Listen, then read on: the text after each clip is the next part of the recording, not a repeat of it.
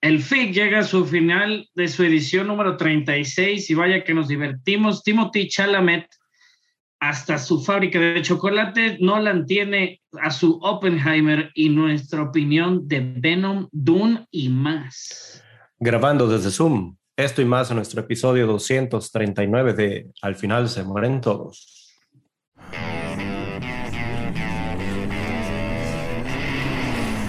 televisión, videojuegos. Se.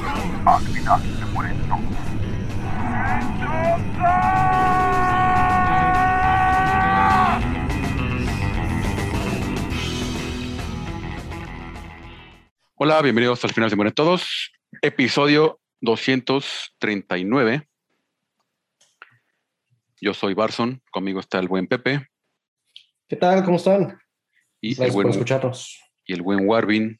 ¿Cómo están? ¿Cómo están? Seguimos en pandemia. Y seguimos ¿Cuántos episodios llevamos así, Carlos, en el Zoom? como 80. Ay, madre de Dios. Pero bueno, digo ya. Formato que se, lleva, que se va a quedar, parece ser. No, pues bueno, pues sí, ni modo traer a Pepe, ¿verdad? Desde allá. Cada, cada semana. Exactamente, exactamente. Nos, nos costaría un dineral y eso lo usamos para las cocas. Está acostumbrado a los commutes largos, pero, pero, no pero tanto. no tanto. Este, Nos pero bueno, con gusto. sí. Un box office este, bueno la semana pasada. O esta semana. No, ya esta semana. Pues ya ya canta como esta. Sí. Esta- esta- El final, el final de la. Este, Many Saints of New York, el spin-off de, o precuela de Los Sopranos, en quinto lugar con 1.5 milloncitos. Este, tranquilo, pues también salió en HBO en Estados Unidos, entonces también. Y tuvo, pues tuvo su, su canibalización, sí, definitivamente. yo nací 10.3 millones, creo que no está nada mal. Este, Shang-Chi, ahí sí en cuarto lugar en Estados Unidos, 4.2 millones. Ya lleva 402 millones acumulados. Bastante bien, ¿no? Digo, Sí, eh, si bien la calificaron como una, una disque experimento o fue la, el quote, pues un poquito trompicado ahí del presidente actual de Disney, güey, pero pues realmente creo que, digo, cualquiera de esas películas estoy convencido que si no hubiera pandemia estuvieran metiendo mínimo el doble, sí. pero pues, güey, de todos modos es una buena lana, güey. 402 Y no salió 400 en China. Sí, no salió en China 402 millones. La familia Adams, 10 milloncitos, ya lleva 36 acumulados. Con lo de la semana pasada. Esa, esa la tuve el placer de ser invitado. Salió, o salió este viernes en- en- aquí en México y yo la vi por ahí de lunes. Está entretenida, ¿eh? Y a pesar de, nos la habían prometido en inglés y fui lejísimos y estuvo en español, güey. Lo más cabrón es que como, y aparte fui, digo, fueron muy amables y me invitaron a mí y a toda mi familia, güey. Este, pero no mames, güey, fuimos hasta Tlaquepaque, güey, ya a hora de llegar, y ya que llegamos que estaba en español, como a los 10 minutos se, vol- se voltea mi hijo y me dice, papá, no la tenían en inglés. Eh, Porque sí, digo, la- el voice acting a veces, si estás acostumbrado al, al lenguaje original, sí está pesadito. Pero no está mala, ¿eh? está bien, está entretenida. La otra, la otra de los de la familia Adams, este, pues también había sido un éxito la que salió hace un par de años. Que si ves, güey, que realmente el, los, el voice acting es Charlize Theron y es este Oscar Isaac o sea, ahí es cuando le sufres, ¿no? dices, güey, este, ¿dónde está mi Oscar Isaac? Pero la anterior metió 203 millones a nivel global, abriendo con 30 millones. Pues está en pandemia, güey. No pudo haber abierto con más, 17 bastante bien. Ya lleva 35 millones a global y aparte salió a la par, decías Pepe, ¿verdad? En Amazon allá. No, más bien es, es al contrario. Lo que te está diciendo es, yo no la vi abierto, disponible en, en Prime. Se me hace, se me hacía extraño. Habían dicho, ajá, habían dicho que iba a salir a la par abierta, pero igual quién sabe, luego se rajaron. Sí, ahorita lo Y, la que estuvo en, en primer lugar la semana pasada y no hablamos de eso, Carlos, porque no grabamos en toda la semana. Sí, güey, ya por cuestiones festivaleras. Venom, Let There Be Carnage, 32 millones esta semana, 186 acumulados. Y con el mejor opening de toda la pandemia, güey, superando a Chang-Chi. 90 millones de dólares en 4.200 pantallas. Pero con un drop de 64% esta semana. Eso, eso es un drop este, importante. Es, Sí. Por lo general es un drop que reciben películas no tan buenas como Venom. Sí, esta semana hizo 32, la, pas- la pas- pasada pasaban más de 90, 90 pasaditos. Este, cabrón. Pero pues ya digo, ya Sony ya le ganó a la, a los- a la gente que engañó, ya le ganó. Digo, sí, Digo, no los engañó, güey. La neta, la gente quiere ver Venom. Pero Y- eso, eso que vimos es una caricatura de Venom, no es Venom. sí, pudo haber estado mucho más interesante. Es que son personajes súper chingones. Pero bueno, al rato vamos a paso- a hablar más de Ya ella, hablaremos, ajá, hablaremos eh, del review Más- general. más a fondo. En primer lugar, Jaimito. Que acaba de salir en Estados Unidos. Yo pensé que había salido al mismo tiempo. Sin No, tiempo para morir. Sí. Sin tiempo para morir, 56 millones de dólares. Y ya lleva 313 millones en el resto del mundo. Una propiedad que es garantía a nivel mundial a través de los años y décadas. Sí, creo que, o sea, lo que carga básicamente MGM, ¿no? Sí. Y en general es una película de James Bond, es garantía. Sí. Que ya, ya hablábamos que ah, de repente ahí tiene ahí unos problemitas de, de guion, pero es espectacular. La acción y está súper bien hecho todo, el- explosiones y efectos y todo. No, y la verdad es que, este, como tú dices, la producción no es la mejor película de las de James Bond, pero a fin de cuentas, este, O sea, ni- creo que ni- para la pandemia, para los atrasos, para todo lo que le han gastado, pues digo, ya que meta los 300 y tantos millones y recuperen su dinero. No se van a dejar de hacer películas de James Bond. La familia Broccoli ya dijo que el James Bond no va a ser mujer, güey. O sea, el 007 es un número, pero James Bond es un personaje. Entonces, pues ya, a principios del próximo año, al parecer, nos van a regalar ahí este, quién podría ser el próximo James Bond, de lo que hablamos hace un par de semanas, ¿no? sí. Y, y- y tampoco es la, la peor película de, No, tampoco. de Craig. Eh, Daniel Craig. Sí. O sea, esa por, por lejos está Quantum of Solace. sí. Malita, Ya, malita, sí estuvo malita. Horrible. Sí, sí, sí. Oye, pregunta sí, porque digo, No Time to Die fue la primera o de las primeras películas que se hizo el delay. O sea que básicamente ya dijeron, hasta no sale en el cine, no la voy a sacar. Sí, salió Pero por ahí en, en marzo, abril del, del año pasado y cochinero, sí. ¿Creen que por el, por el puro hecho de haber estado, o sea, entre los primeros, ahora sí que bloqueos o, o shutdowns que tuvimos en, en- en el cine y todo eso, si esto lo hubieran sacado on demand, en, en- quitando el hecho de que obviamente en el cine es, el, tanto el sonido como imágenes, todo se vería, pues es, es- no hay comparación de tu tele contra, contra, nunca, en la vida, lo- nunca en la vida lo consideraron como una opción, ¿eh? No, Daniel. Craig está totalmente en contra de. Entonces, Lo sé, nada más es el hecho de por la lana, porque realmente es, o sea, es un año, ocho meses que se tuvieron que aguantar para poder ya sacarla, ahora sí, a- a- en los cuatro mil teatros que hay a nivel este, mundial. Un año, ocho meses tuvieron que aguantar esta película ahí. Pero crees que si lo hubieran podido sacar, ponle tú en abril, decir, ok, early access. By the way, ya, ya ahorita ya vi que Adam Family 2 está en Prime, pero como early access. Tienes que pagar 20 dólares para poder ver la película. Este, pero si esta, si en abril se hubieran animado y, y- y pudieran su early access este, en alguna de las plataformas que hubiera tenido los contratos, ¿crees que hubiera podido hacer estos 300 millones? No, ni a madrazos. Yo creo que ninguna película llega a esas cantidades en, en en línea. O sea, Black Widow no se habla y, y digo, aprovechando de la mención, Scarlett Johansson ya por fin se arregló hace unas semanas con Disney, no sé, no hemos hablado de eso.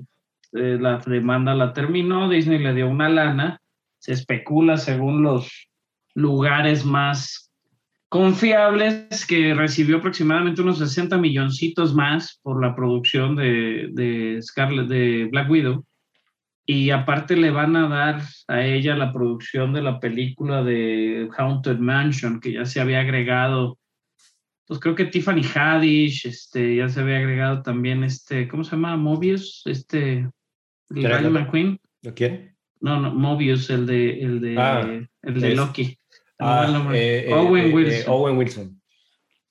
Ya se había agregado Owen Wilson también, entonces, pues se ve, digo, que, que realmente creo que, que, que en- por más que haya metido dinero en línea, pues más bien Scarlett Johansson le han de haber dado como un aproximado de lo que le espe- especulaban que pudo haber metido en taquillas sin haberlo metido en línea. Yo creo que por más early access y que haya metido 40 millones en, o 60 millones en Disney Plus, Ujú.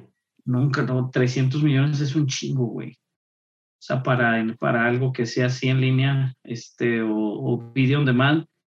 Aparte es eso, o sea, no la ves. digo, nosotros la vimos en IMAX 3D y está espectacular.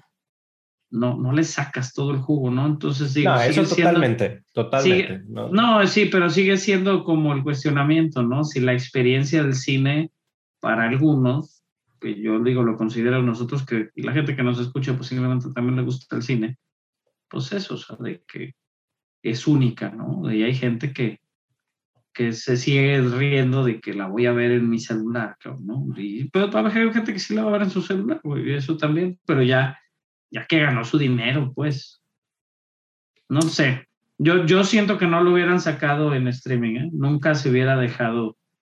Este, y yo creo que Daniel Craig, y por lo que significa la película, Pepe, por el cierre de su personaje, nunca en la vida lo hubieran sacado directamente. Y, y, y también un, un poco por eso pusieron esa cifra ridícula de que, pues si nos pagan mil millones, pues arre, lo sacamos, güey, pero pues evidentemente nadie se los iba a pagar.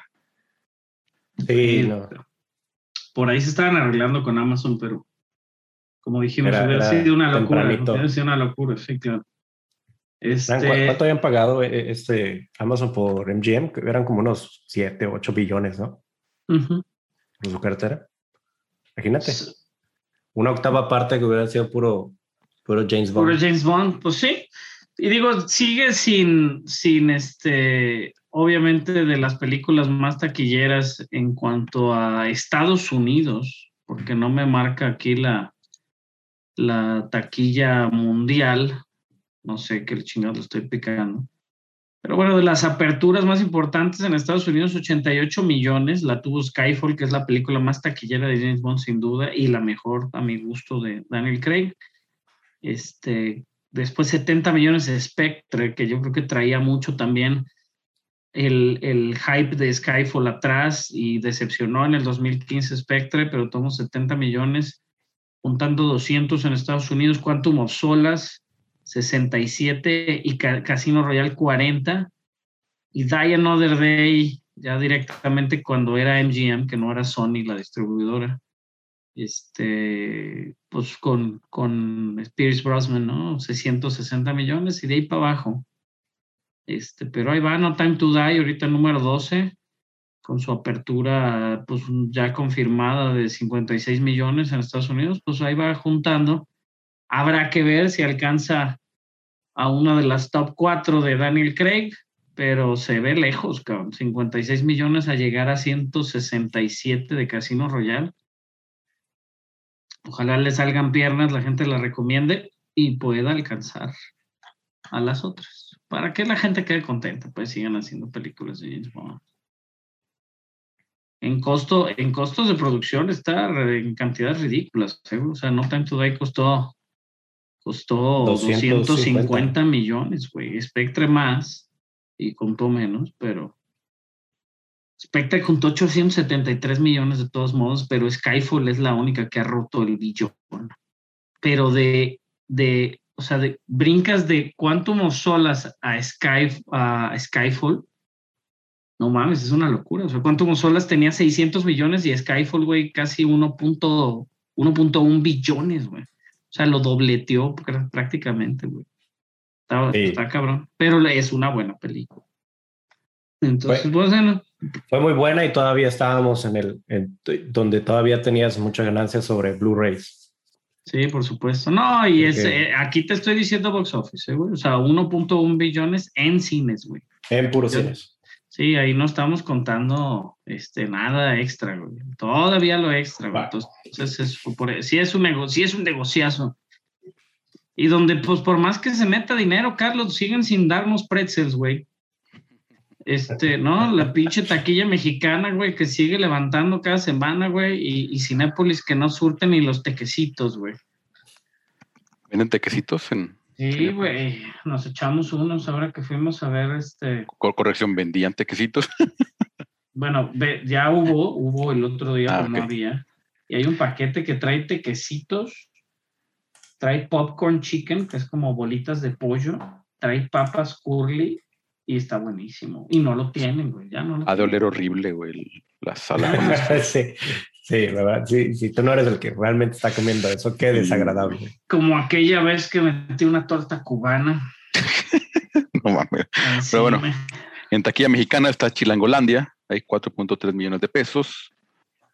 Este, sigo sin saber bien qué es. Pues, una comedia, Traté de buscar hasta reseñas o algo como para Sí. que me explicaran algo, pero nada así. como que son varias Bill historias ahí. En vacaciones, pero metido a Ciudad de México.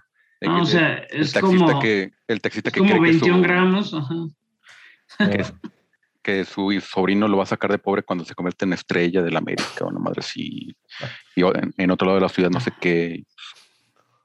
Pues es una ciudad de contrastes y muchas historias. la Ajá. Ciudad de México. Este, Coda, Señores del Corazón, 4.8 millones de pesos. Esa está muy buena, la verdad, digo, es la que sale Eugenio Derbez, está por ahí en Apple o va a salir en Apple, en Apple Plus.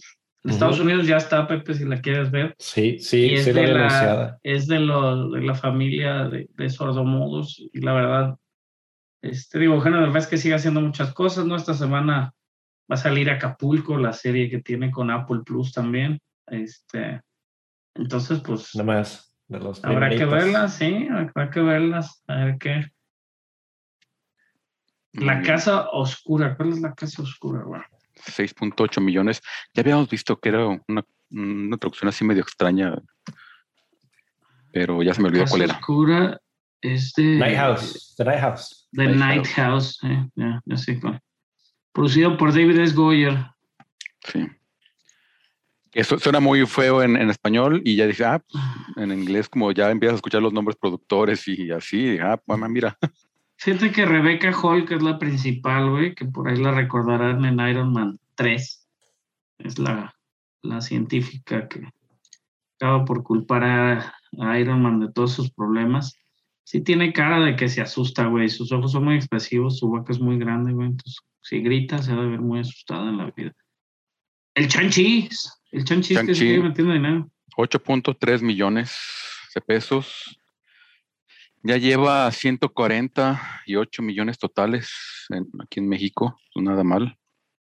No, Y, y por supuesto, Jaimito, que es muy querido aquí en México, 43 millones de pesos en su primera semana, pues nada mal.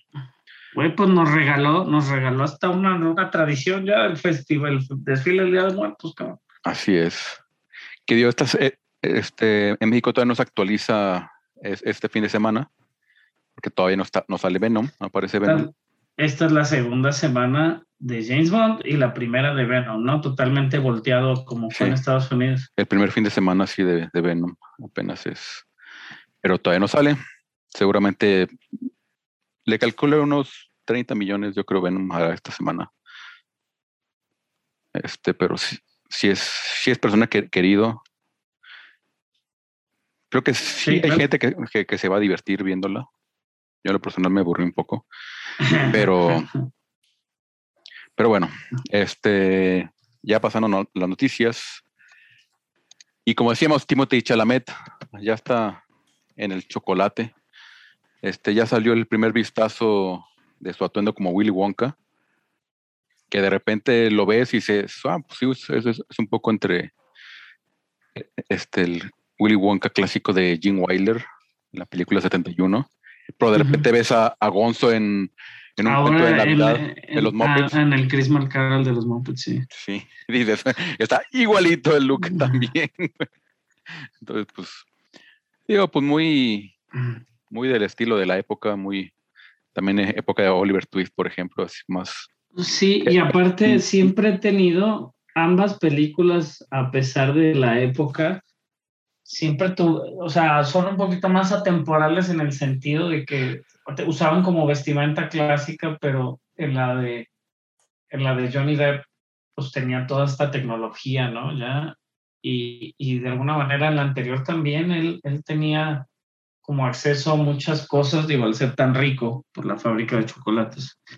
Este, Sí, pues el- y, y como que, ajá, o sea, simplemente, pues, creo que parece más como sombrero loco, como decía. Yo es lo que te iba a decir, güey. El sombrerero loco, sí, sí me dio ese llegue. Pues, al principio, cuando me nace la imagen, la verdad es de que no, no, no vi a Timothy, güey. O sea, realmente que dije, ah, cabrón. Pero luego ya, ya digo, nomás te quedas viendo un poquito más y ya. Este. Pues sale si llega a este- hacerse tan exótico como este Johnny, no. como Johnny, sí, pues en algún momento digo que, que empieza a tomar papeles un poquito más. El güey es muy bueno, digo, yo no he visto Doom, Carlos lo ha visto, ¿no? Y, y al ser otro tipo de, de franquicia de películas, güey, es muy buen actor. Entonces digo, habrá que ver también su, a qué le tira también Wonka, güey, porque ambas han sido un humor muy diferente. El humor de Gene Wilder siempre estuvo más, pues un humor más de adultos, güey, y al hacer estas películas siempre tenía, era de los cómicos, yo creo que más, este, que usaba como cierto doble sentido también en Estados Unidos, bueno, a mí se me figuraba.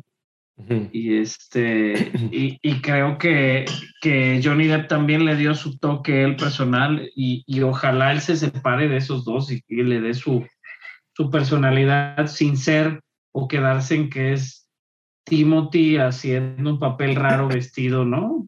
O sea, realmente, o sea, que le dé su toque. No Sí. Ojalá Sí, que pues, sí. ¿Qué más verdad. queda? ¿Qué más queda, güey? O sea, realmente no. No sé si haya gente muy afín a la, a la franquicia también, como para que digan, arruinaste mi Willy Wonka. No, yo creo que sí, como decías, No, es sí muy, muy buen actor. Es muy, muy, muy buen actor. Y la verdad, esperemos que sí se separe de, de Johnny. Johnny ya tenía como un estilo demasiado locuaz, que ya se le, se, digo, ya Demasiado- se le aclama muy pegado a él. Demasiado Piratas del Caribe. Sí, sí, sombrero loco, este, este, Wonka también, Willy Wonka también, han estado ya muy piratas del Caribe, como dice Barson. Esperemos que sí le haga diferente. Digo, sabemos que, que, la historia se tiene que enfocar en, en, un Willy Wonka más joven, donde apenas va a conocer a los Umpalumpas. Entonces, o sea, a lo mejor tiene que haber cierta timidez, cierto, cierta punto donde él no entra o no encaja con los niños, entre comillas, normales. Entonces tiene que tener algún tipo de rares, pero pues hay que, hay que ver qué toque, qué toque le mete, porque la verdad es, eh, muchacho es joven, la neta, pero tiene una filmografía que, o sea, ¿quién, quién no quisiera a su, a su edad ahorita tener ese tipo de... de Sí, de sí, está muy cabrón, cabrón, la neta. O sea, sí, está muy cabrón. Ojalá, digo, pues va por buen camino, güey. La neta yo no le veo como que se vaya a echar a perder, pero pues esperemos también. Todavía tiene, todavía tiene tiempo por delante para seguir haciendo, ¿no? Que se aviente por ahí un Cloud Atlas en la vida, ¿no? Eh, ¿Cuál es el, el de Cloud? Este, el actor que sale en Cloud Atlas es este que sale en James Bond, ¿no? Ah, Ah, no, no sé. Claudio Atas, Sí, el, el Ben, ben Whishaw. Ah, que sale en, en- digo, no, por ahí lo tenía como presente. No, está malísima Cloud Atlas, qué cosa, güey. Y ahí para que se sigan preocupando, porque pues es de las Wachowskis, ¿eh? Ya viene Matrix. Este, pero bueno, saliendo de preocupaciones y hablando de cosas positivas, este sábado el buen gordito del toro cumplió años. Este, y, y realmente, digo, posteó por ahí en su Twitter que, pues, si, si bien fuera, él estaría en Guadalajara muy contento, güey, echándose unos chilaquiles y unas cosas ahí en el mercado para su cumpleaños, pero está terminando Nightmare Alley. Entonces dice, pues bueno, ¿quién me manda, verdad? 57 años de edad, para el gordito Guillermo del Toro, amigo del podcast. Y pues también tuvimos la semana, en la semana tuvimos una noticia respecto a Nightmare Alley que va a cambiar de compositor por cuestiones de tiempo. Aquí lo interesante es que Alexandre Desplat va a dejar la producción de Nightmare Alley y cambiará por el compositor de las películas de Knives Out, Nathan Johnson. Esto es muy sorpresivo, güey, porque Desplat, güey, es el que trabajó en The Shape of Water con Guillermo del Toro y va a trabajar en la nueva película de Pinocho que están produciendo ahorita. Este, y aparte terminó él también la zona, o sea, el score de la, de la película este, de Friends Dispatch de Wes Anderson, que la gente la está considerando como un runner-up ahí de muchos premios, incluido obviamente mejor score. Entonces, digo, obviamente Johnson, Nathan Johnson no es un, un compositor tan condecorado como Desplat, güey, pero pues no creo que lo haga mal, la verdad digo, Guillermo, creo que van, no, no se hubiera ido por, por otra persona si no hubiera sido realmente necesario. Y bueno, pues la adaptación de esta novela de 1946 pues ya va a salir en diciembre 17, güey. Y todavía le están haciendo cambios. ¿Qué es lo que habíamos dicho, güey? Hay veces que casi casi terminan la película una semana antes, güey, la mandan a imprimir y vámonos, para que distribuyanla para, para que salga en el cine, güey. Que bueno, la, la, ventaja es que ya no se tiene que imprimir literalmente. Bueno, es un decir, ajá, sí. sí. O sea, lo, tiene, lo mandan oh, ya digital, ¿no? Ahora ya se puede, incluso, ¿qué película fue que la mandaron a los cines y, mandaron un parche la noche ah, la antes? del parche, sí es cierto. ¿Cuál era, güey? No me acuerdo, pero era una importante. No sé cuál sea, pero ahorita la investigo. Tú, hay que seguir con la noticia. Pero, pero bueno, bueno, digo, relativamente una noticia no muy, esperemos, no muy trágica, güey. Pero, este, pues yo creo que lo va a hacer bien, cabrón. No tendría por qué no hacerlo. ¿No? Sí, pues es, pasa, pasa sí. más seguido de lo que sabemos. Ajá, eso sí. Por otro lado, en una noticia que sorprende y el motivo no sorprende, porque es Christopher Nolan, Mm. Cillian Murphy, uno de los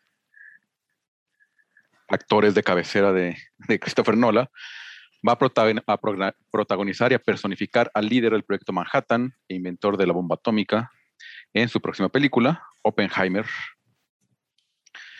Este, que pues está interesante que es, e, e, esta la escribió él, no, normalmente este, la escribe Jonathan, su hermano, junto con él, pero eh, ahora es solamente Christopher Nolan, basada en el libro este, ganador del Pulitzer American Prometheus, El triunfo y tragedia de J. Robert Oppenheimer. Este, pues ya empiezan la próxima, el próximo año este, la producción para Universal ahora, que ya Warner ya no le quiso, ahora que ya no quiere cine de autor. Este, y, y, y otras que es más, este, pues no es sorpresa, que pues la, ya no la va a grabar, no la va a grabar en 32 ni en digital, sino en 65 milímetros de gran formato, en combinación, uh -huh. por supuesto, de IMAX 65 milímetros, porque es Nolan y Nolan y IMAX es va junto con pegado. Y pues, pues bien, digo, pues a ver, a ver, este, en qué castea Tom Hardy. A, a, lo que permite le tape la mayoría de la, de la, cara para que actúe solo con las cejas y los ojos y la voz. este. A ver en dónde sale, cara.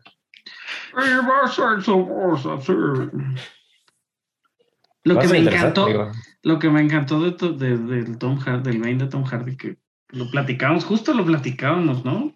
Sí. Carlos, de que ayer o antier, que, que, Tom Hardy ha reinado varios personajes, a pesar de que me caiga muy bien. Y así, a ti sí te gusta y a mí no me gusta. A mí me gusta mucho el Bane de Tom Hardy. A mí, a mí no me gusta.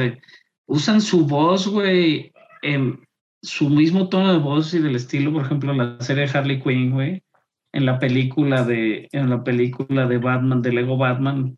Entonces, eh, digo, significa que a más gente sí le gustó, no nomás, ¿no? O sea, gente de producción que lo considera ya como, como que Bane es el, y el tono de voz de, de Hardy que hizo para esa película es el, el tono no usual que podría tener Bane como voz. Sí, que, que de hecho, eh, este, hace poquito en, en un video de YouTube para, creo que es Variety, o para quién es el, o Vanity Fair, o de los de Google Autocomplete que salió ahora con Venom, este, pues estaba, o sea, que se puso como a experimentar con voces y que llegó con Nolan, este, así de, pues bueno, tengo esta idea, que es un poco más de, este, de un, un rey gitano, este, también como mucho más, este, cargado también como hacia latino, el- o sea, y por, eh, también en el sentido de que, el- pues Ben, a fin de cuentas, es un personaje latino originalmente, entonces un poco rendirle homenaje, que es este, Barley Gorman, que es un, un romani, Mm, este. Y que me dio un poco, me- o sea, que era un también pele- peleador, este, a mano limpia y pues como los gitanos. Sí, sí, sí, sí, como El- los gitanos de aquella época. Sí. De hecho, estábamos ahorita que acabas de hablar de Cillian Murphy y acabas de hablar de gitanos.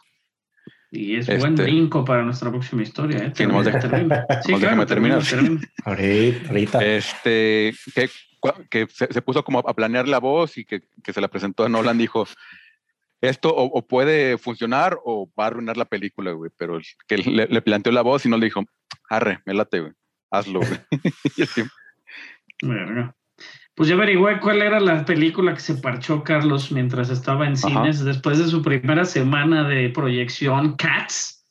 ah, La, Cats, la veras. malísima película. Fue la primera película parchada en la historia por ahí el veintitantos de diciembre del 2019, previo a la pandemia. No mames, imagínate que Cats hubiera salido en pandemia, hubiera juntado dos pesos, güey. Eh, por así juntó dos pesos. Pues bueno, lo parcharon porque la gente se estaba quejando que los y la criticó mucho por los efectos especiales muy patéticos que tenía. Pero bueno, a pesar de que no fue un éxito Cats, güey, la gente sigue pidiendo el famoso butthole cut. Que es este corte donde se le ven los buttholes a los gatos, güey. Que es algo muy característico de los gatos. Sí, claro, pero no sé por qué la gente lo pediría. Pero, pues digo, Más si, porque si te gustan los gatos, ajá, pues, obviamente. Supongo que va por ahí. Pero, y, y estamos hablando, Pepe, de, justo de Cillian Murphy y de este y de los gitanos y todo este asunto, y mira qué noticia te tocó, cabrón. Sí, es algo muy emocionante porque también soy, soy muy fan de Cillian Murphy y de Peaky Blinders.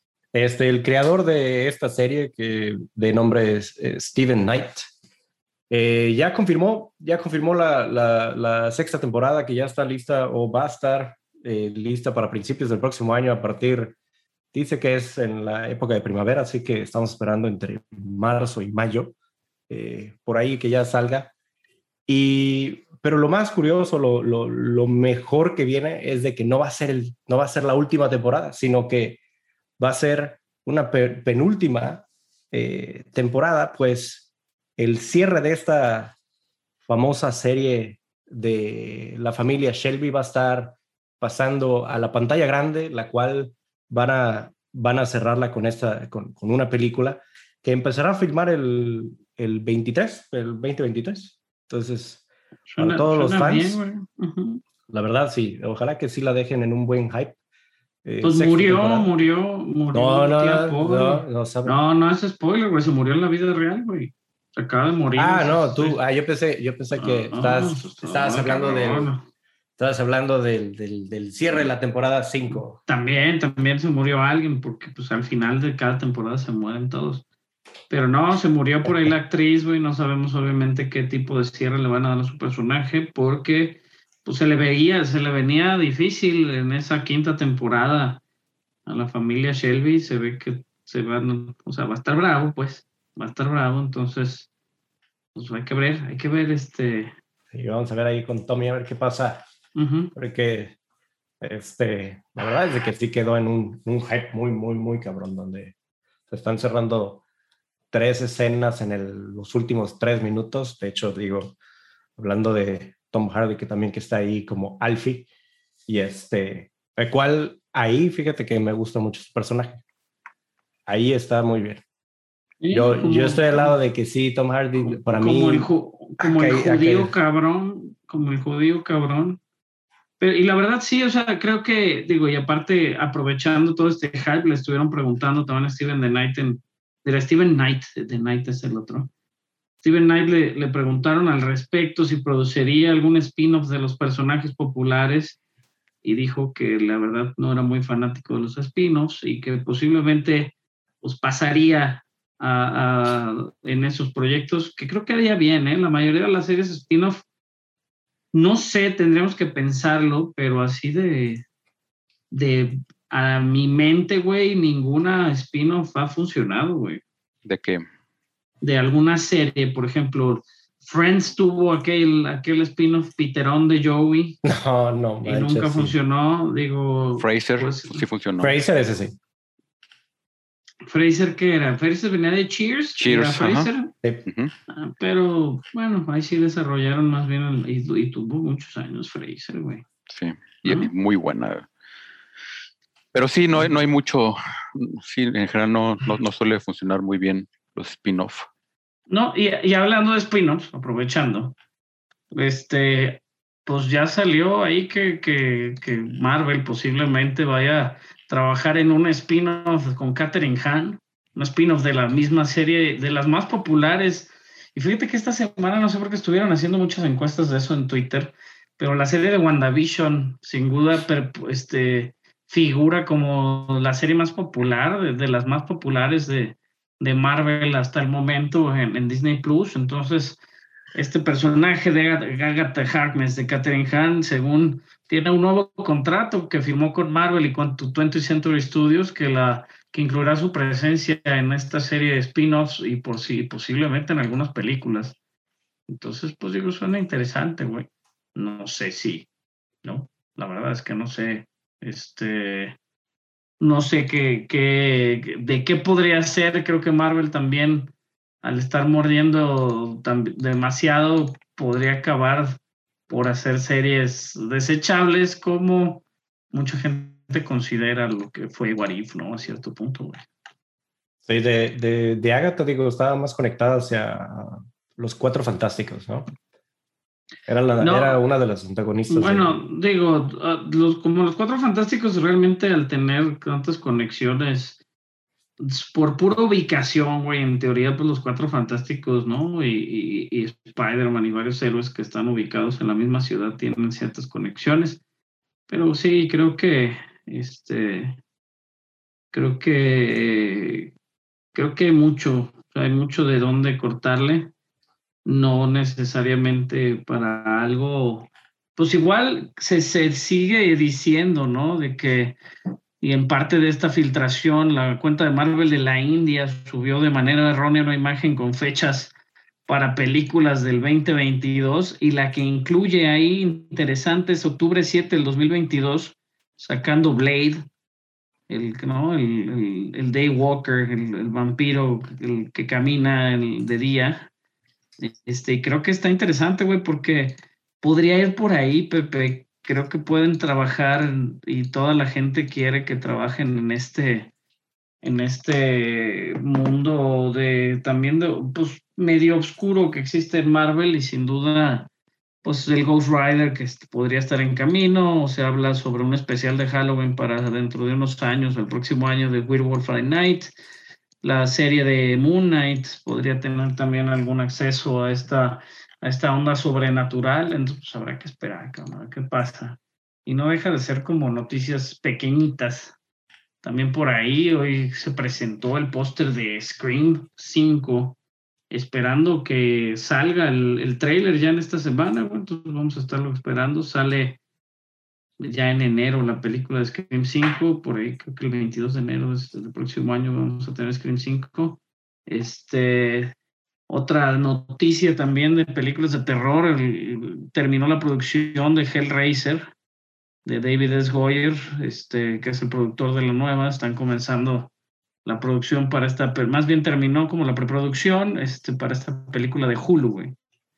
Y, este, le, y se está confirmando que va a ser esta actriz que salió en Sense8, que es actriz trans, Jamie Clayton. Jamie Clayton. ujú. Ajá, que va a ser la nueva Pinhead. Este, pues sale ahí en The L Word, este, Designated Survivor y Sense8. Y obviamente regresaría, este, obviamente sería la primera vez sobre que, que- que Pinhead o este personaje fuera, o sea, de un, sea una mujer. Porque digo, la, ha sido Doug Bradley, que es el clásico, con y varios, este, cuatro actores más, Stephen Smith, Fred Sassacori y Paul T. Taylor, este, que fueron Pinhead. Hay varios, este, ya personajes confirmados, güey, o, o más bien actores, no sabemos qué personajes son.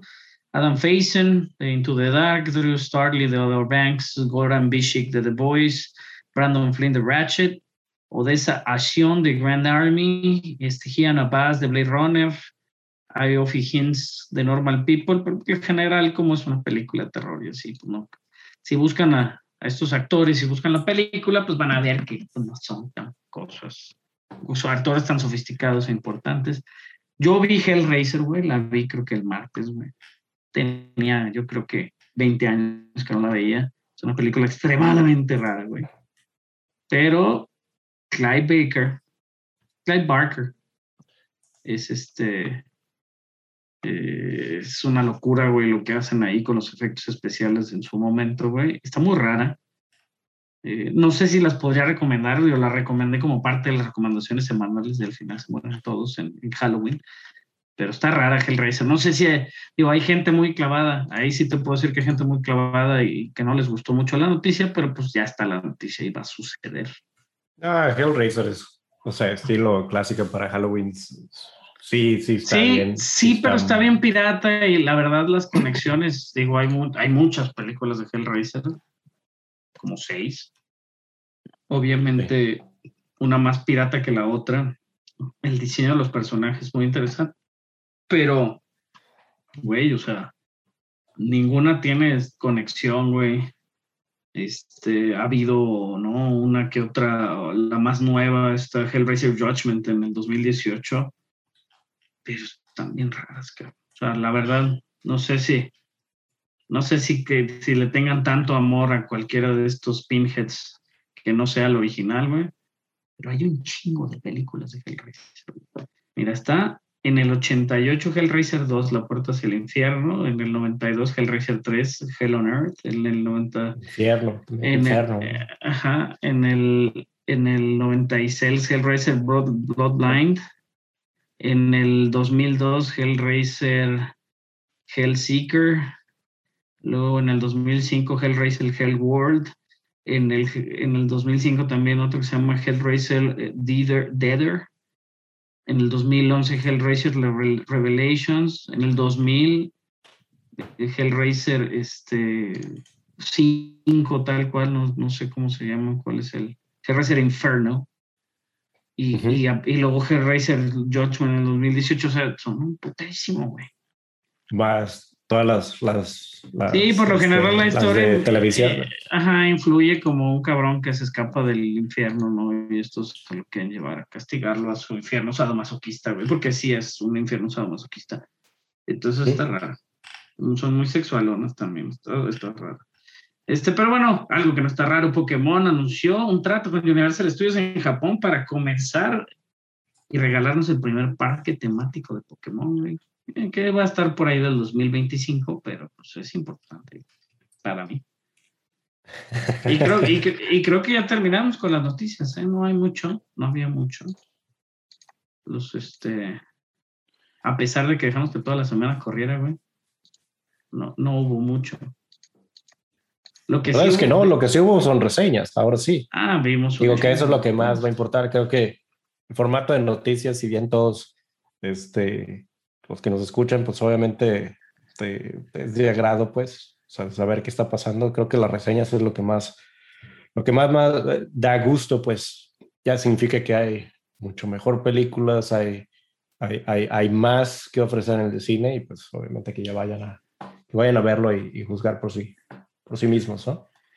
Sí, y pues parte del el festival de Guadalajara, este, que pues estuvo bien, digo, pues este ya fue mucho más este, presencial que el año pasado, que tuvo un poco de presencial, pero por ejemplo tuvo 22 mil asistentes, este del, o sea, Sí, este, del primero al 9 en pues, todas sus, sus salas, 21 funciones al aire libre, que estuvo padre, en plazas públicas y en este, gratuitas, este, muchas este, conferencias magistrales con al parecer 2.000 personas conectadas viendo las conferencias, 162 películas exhibidas, 1.500 participantes acreditados, 96 películas en competencia, 52 largometrajes en competencia, 21 pantallas, que pues fueron, este, las principales salas pues es ahí en Plaza Patria, en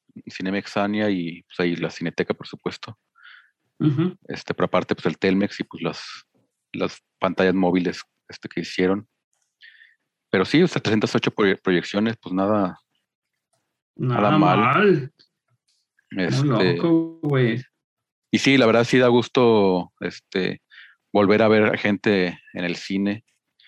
Este, y pues, pues como siempre, pues, pues, películas que, que muchas no van a volver a estar en México a veces.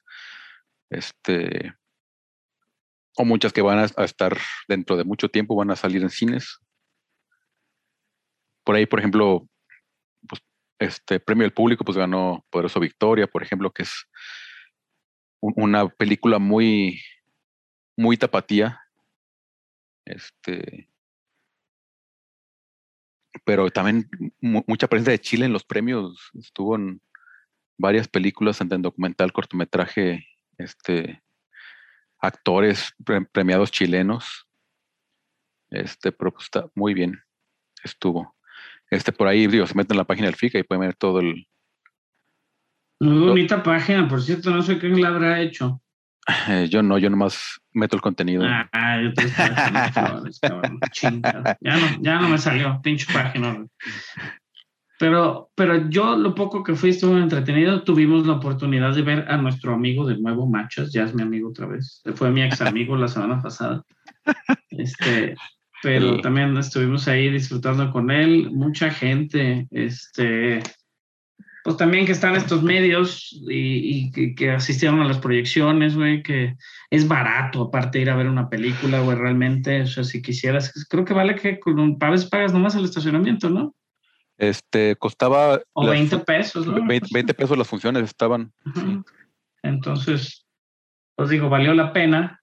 Tuvimos la oportunidad, digo, tú tuviste la oportunidad de estar en la, en la apertura, Carlos, que Sí, en la apertura me tocó ver Duna, que qué maravilla, o sea, y eso que el- pues la, la proyección en el Telmex pues no es lo, lo más ideal, aunque el- el- es muy buen proyector y pues, pero el sonido pues no es Atmos ni mucho menos, pero y aún así es impresionante, es una película impresionante visualmente, a- este, auditivamente, o sea, el sonido, la música, las actuaciones, es un Eh, O Este- sea, digo, yo sé que Chava también estuvo extasiado.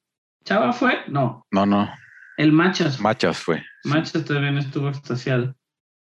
Y, y es que la verdad, eh, pues pinta bien. Digo, según me la vendieron, también pregunté por ahí a dos, tres personas que lo pudieron ver. Y pues todo el mundo tenía cosas muy positivas que decir de Dune. Sí, sí, y es, es una película a una escala impresionante. Este, y, per- per- y al mismo tiempo, o sea, se siente, o sea, si la comparas con el, por ejemplo, con el Señor de los Anillos, apenas sientes que, que Frodo va saliendo de la comarca. O sea, o sea ese es, es, es la escena gancho, es el- la, la probadita y, y, y sí, sí quiero más. Deme, por favor, sírvame, ya en serio. Pues, un pues plato ya. ojalá, ojalá se arme. Y en teoría va bien. Según yo, en el, en el box office, en el box office ya a nivel mundial, por ahí Duna ya está figurando. Déjame checo. Ya estaba, según yo. Ya sé dónde salió. Sí, ya lleva 117 millones. Eh, ya salió en Francia, Ya salió en Alemania, ya salió en Italia, en España, Holanda, Ucrania, Dinamarca, Suecia, Bélgica, Noruega, Europa. Oh, Europa. En Europa y en, As- en la Rusia, que cuenta como Asia, Pacífico, Rusia, 18 millones. Es el que más metido, ha metido Rusia. Pero sí, este, pues ahí va, güey, pues ya digo, 117 millones, nada mal, ¿eh? Y Digo, sí, ya de inicio. sí vayan a ver al cine, si es algo que vale la pena. Dos horas 35 minutos de una. Este, por ahí vamos a tener la oportunidad de verla una vez más en IMAX el martes. Con una Sí. excelente invitación de nuestros amigos queridos de Warner Brothers. Este, que se la han rifado, la verdad son los que más han estado, a pesar de que se estrene a la par en HBO, etcétera, etcétera, en algunas cosas, sí se han rifado con las premias. Y, vale la pena, yo creo que es de las que vale la pena, obviamente, verla en el cine, como dice Carlos. Sí. Y en IMAX, todo vale la pena en IMAX. Eh, aparte fuimos este, a ver este, una de las galas a, a beneficio, el último duelo de Last Duel. Gala de clausura, que no salió tan barata como obviamente las 20 pesos. No, no, no, gala de beneficio. Eso, era de beneficio, perdón. Este, la, este, Ridley Scott regresa a lo medieval y e- es una película súper interesante en el sentido que es, te la cuenta tres veces la misma historia desde tres puntos de vista diferentes. Este, y si Pues- es, es un, Es un Me Too del año 1300. güey. sí, exactamente. Y, y, y- y está cabrón cómo realmente muchos de esos temas se, s- son- siguen pasando y sigue, sigue siendo lo mismo, la victimización de De, los, de las víctimas, ¿no? La- La- realmente que no les... la, no la les- culpabilidad de las víctimas, Eh, que la, tienda, tiende a culpar a las víctimas de las cosas que les pasan y así, güey, qué pedo. ¿Qué- Y e- eso pasaba en, la Edad Media y sigue pasando. Eh, Este, eh, a mí, a mí de muy de inicio me sacaba, me sacaba el personaje de Jean de Carrouge, que me encantaba cómo, cómo pronunciaban su apellido, güey. sí, Este, Matt Damon. a Matt Damon me sacaba mucho porque se ve bien raro, así peinado, y obviamente ves a Ben Affleck, ¿no? Con su personaje de, del conde, güey, y, y, y este, y Jack Grey, este, también otro de los personajes importantes. No podemos elaborar mucho, estaría de más. Sí la puedo recomendar, eso sí, sin duda. Es, yo creo que sí R, ¿no? Sin pedos. Este, Sí, sí, sin pedo, sí, la pura escena, hay una escena que, que con eso, güey. O sea, realmente creo que... Pero vale la pena, ¿eh? La, el- la también el puro duelo, o sea, lo que es el duelo, Sí, es. porque hay un duelo, es impresionante, güey. Sí, la- está súper bien realizada y, o sea, sí, sí, sí tiene ese, e- e- ese elemento que de repente te saca de onda este, la edición, pero, y, y- y como que, Ya que da el giro la historia, dices, ah, por eso la edición está así Sí. de culera, güey. y, Eso y- fue- y- y eso, o sea, y sí te lo pone, porque sí te pone así, el primer capítulo, la versión de Jean Le de. Cagou, este, pe- pero no, no entiendes, o sea, que es un, un ¿Qué, poco... ¿Por qué? qué- ajá, ¿por qué una, edición, una edición estilo Tarantino que de repente te corta y te muestra partes nada más. Y, interesante además que, que no solamente es edición, sino es volver a, volver a grabar la misma escena con actuación ligeramente diferente.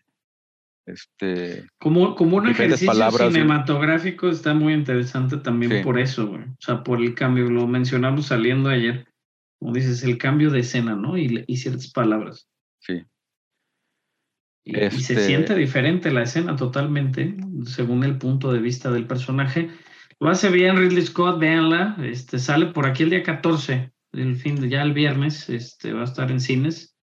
El jueves, perdón, ya está, va a estar en cines y, y creo que tiene buen, buen reparto, tiene buen... No me encantó, digo, a pesar de ser tan... La fotografía y eso no me gustó, pero me gustó mucho cómo se ve los, las tonalidades y eso cambia las tonalidades también de, la- de las tomas según el personaje, eso también se me hizo muy interesante. Este, y habrá que verla para que también la gente diga, güey, si le gustó Jodie Comer bastante bien como Marguerite. Y este, pues a ver, a ver si para la, la alcanza para los premios, a mí no se me hace. Pero sí, este, sí está bueno. sí. y después nos pasamos a la, a la clausura, este, donde nos pusieron una clausura muy, muy extraña, este, pero porque ah, intentaron, antes solían entregar primero o anunciar los premios en, ru- en rueda de prensa, y ahora, este, pues quisieron así, da, pues todos a la sala y ahí se van a enterar la clausura. Y pues ahí medio, medio accidentadona, de plano, también como que, pues, por lo mismo del COVID, como que el aire acondicionado ya no es lo que era. Este, sí, nos tuvimos que salir un ratito porque ya estaba, dura la calor adentro. Este, Ay, sí, güey. la- y la cerveza estaba muy llenadora, güey. Tuve que ir al baño varias veces. Pero al- nos, nos proyectaron los primeros dos episodios de Maya y los Tres, esta serie de, de Jorge Gutiérrez, este, que es, eh, la, la- la presentó y explicó un poco que pues, este, es un poco también un, un homenaje a su esposa que saca super punk. Que, este, que, la oveja negra de, de su familia de, de médicos, artista, este, y, Digo, y comentó como en la mitología, ¿no? Siempre se minimizó la participación de las mujeres a pesar de tomarlas como, como Sí, que- diosas y musas. sí, como que y- siempre era como la princesa dormida y como el premio y como el objeto y, y pues que dijo, no, pues que dijeron, o sea, tanto él como esposa, no, pues vamos creando nuestra propia mitología mejor, güey. Y pues ahí agarran de, de los mayas, agarran de los aztecas, agarran de varios lados. Este, el, el estilo gráfico y visual de Jorge siempre muy a su manera, obviamente. Este, habrá gente que le guste y que no. Por ahí algún se jactó, se rió Jorgito el día de hoy en Twitter porque un periodista mexicano le preguntó, oye, ¿y por qué? ¿Por qué tú haces todo así como en ese tipo de proporciones? Y subió la foto como de un jarrito, güey. Este, de, de, de, hoy de unas esculturillas ahí mayas, güey este, pues de gente como chonchita y cabezona y así, pues como los dibuja él, Sí. está bien. Pero Y este, su- pero súper divertida, súper entretenida, súper la vimos de en voz. español, güey. en español, digo, a sup- pesar de un cast de voz, digo, no soy Saldana, supongo que lo hizo en español también. ¿eh? Sí. Este. Y, o sea, pero este, Dan- Dani Trejo, Joaquín Cosío, Diego Luna. Este. Sí, está súper, súper bien hecho el, el, el cast. Y esta sale el 22 de octubre en Netflix. Nueve episodios, según dijo. Sí. Y fíjate que ah, como me estuve metiendo por ahí como la humedad, estuve platicando con él. Este, y, y estaba muy emocionado. Trae muchos proyectos en puerta, güey. Obviamente nada que pueda mencionar así como muy claro, pero está trabajando muchísimo, güey. ¿eh? O sea, también bien. por parte de su... Se me hizo raro que su masterclass no fuera de, de manera abierta y de todos ah, hubiera estado en la fiesta así tan así, güey. Ahí estuvo un buen rato en la fiesta también.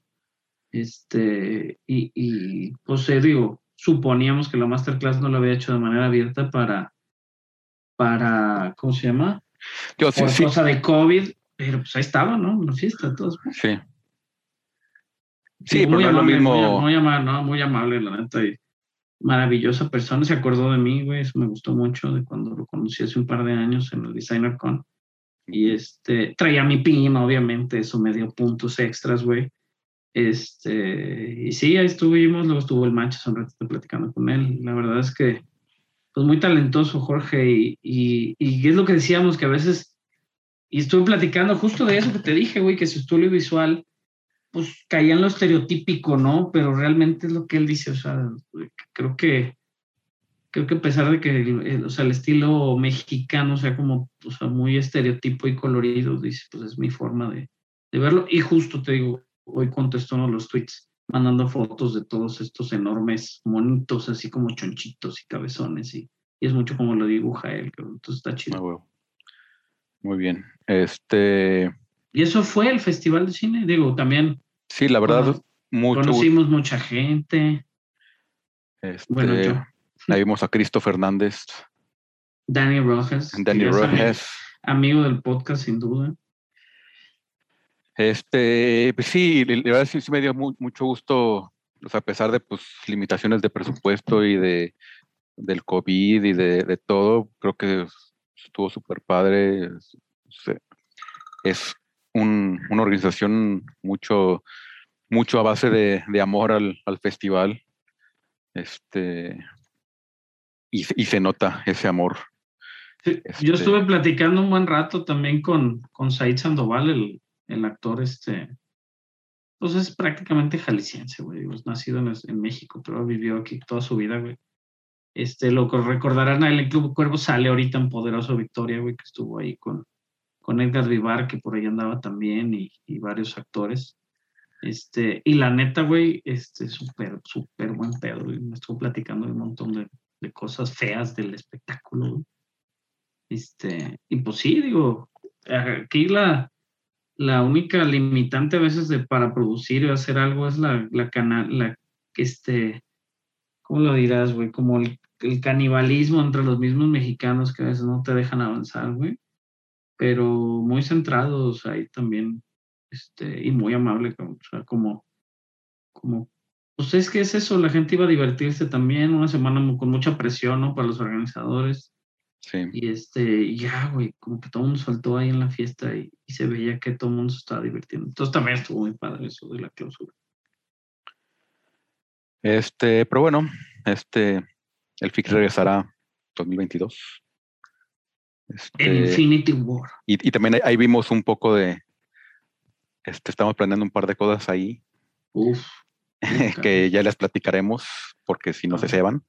A ver, ajá, a ver qué pasa. Digo, no, no, es, fue parte de, nuestra, de mi habilidad de meterme como la humedad y el encanto de Carlos. Este, y ahí, ahí, a ver qué pasa, a ver qué pasa eh, a futuro con, con el podcast y el festival de cine. Este, Este, por otro lado, este, esta semana pasada pudimos ver Venom, que ya está en cines.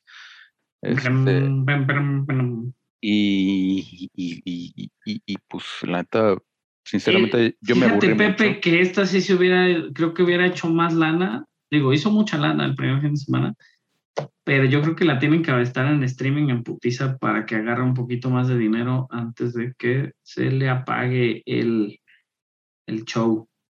Sí, este, pero digo, pues sí tiene cosas padres y tiene como escenas así como que icónicas, pero también creo que es- está súper desperdiciado los personajes y, y desperdiciado los actores. O sea, dura De- hora y media y, y pues Y tienes a Carnage y lo pierdes en hora y media, güey. sí, O sea, Carnage, güey. Uno de los personajes, güey.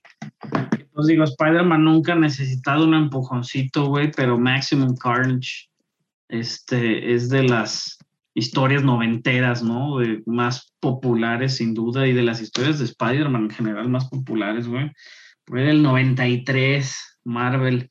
Y Spider-Man, güey, tuvo que pedir ayuda a todo el mundo, güey. Lo más clave, güey, de este pinche Maximum Carnage, güey, pues por la alianza entre Spider-Man y Venom, güey, enemigos, pues archienemigos, güey, para poder vencer a Carnage. Y ahora Venom, digo, no sabemos ni las vamos a spoilear mucho, pero pues, güey, o sea, en una película de hora y media posiblemente te estás deshaciendo de unos personajes más icónicos.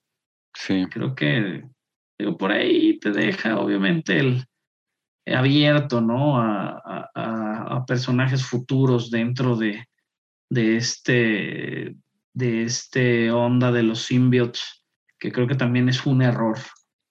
A mi gusto que Venom, todos sus personajes sean simbiotes y no use, pues, una de los múltiples este, enemigos que tiene por ahí Spider-Man también, que son muchísimos villanos que podría usar, ¿no? Para ser el verdadero como protector letal que le dicen.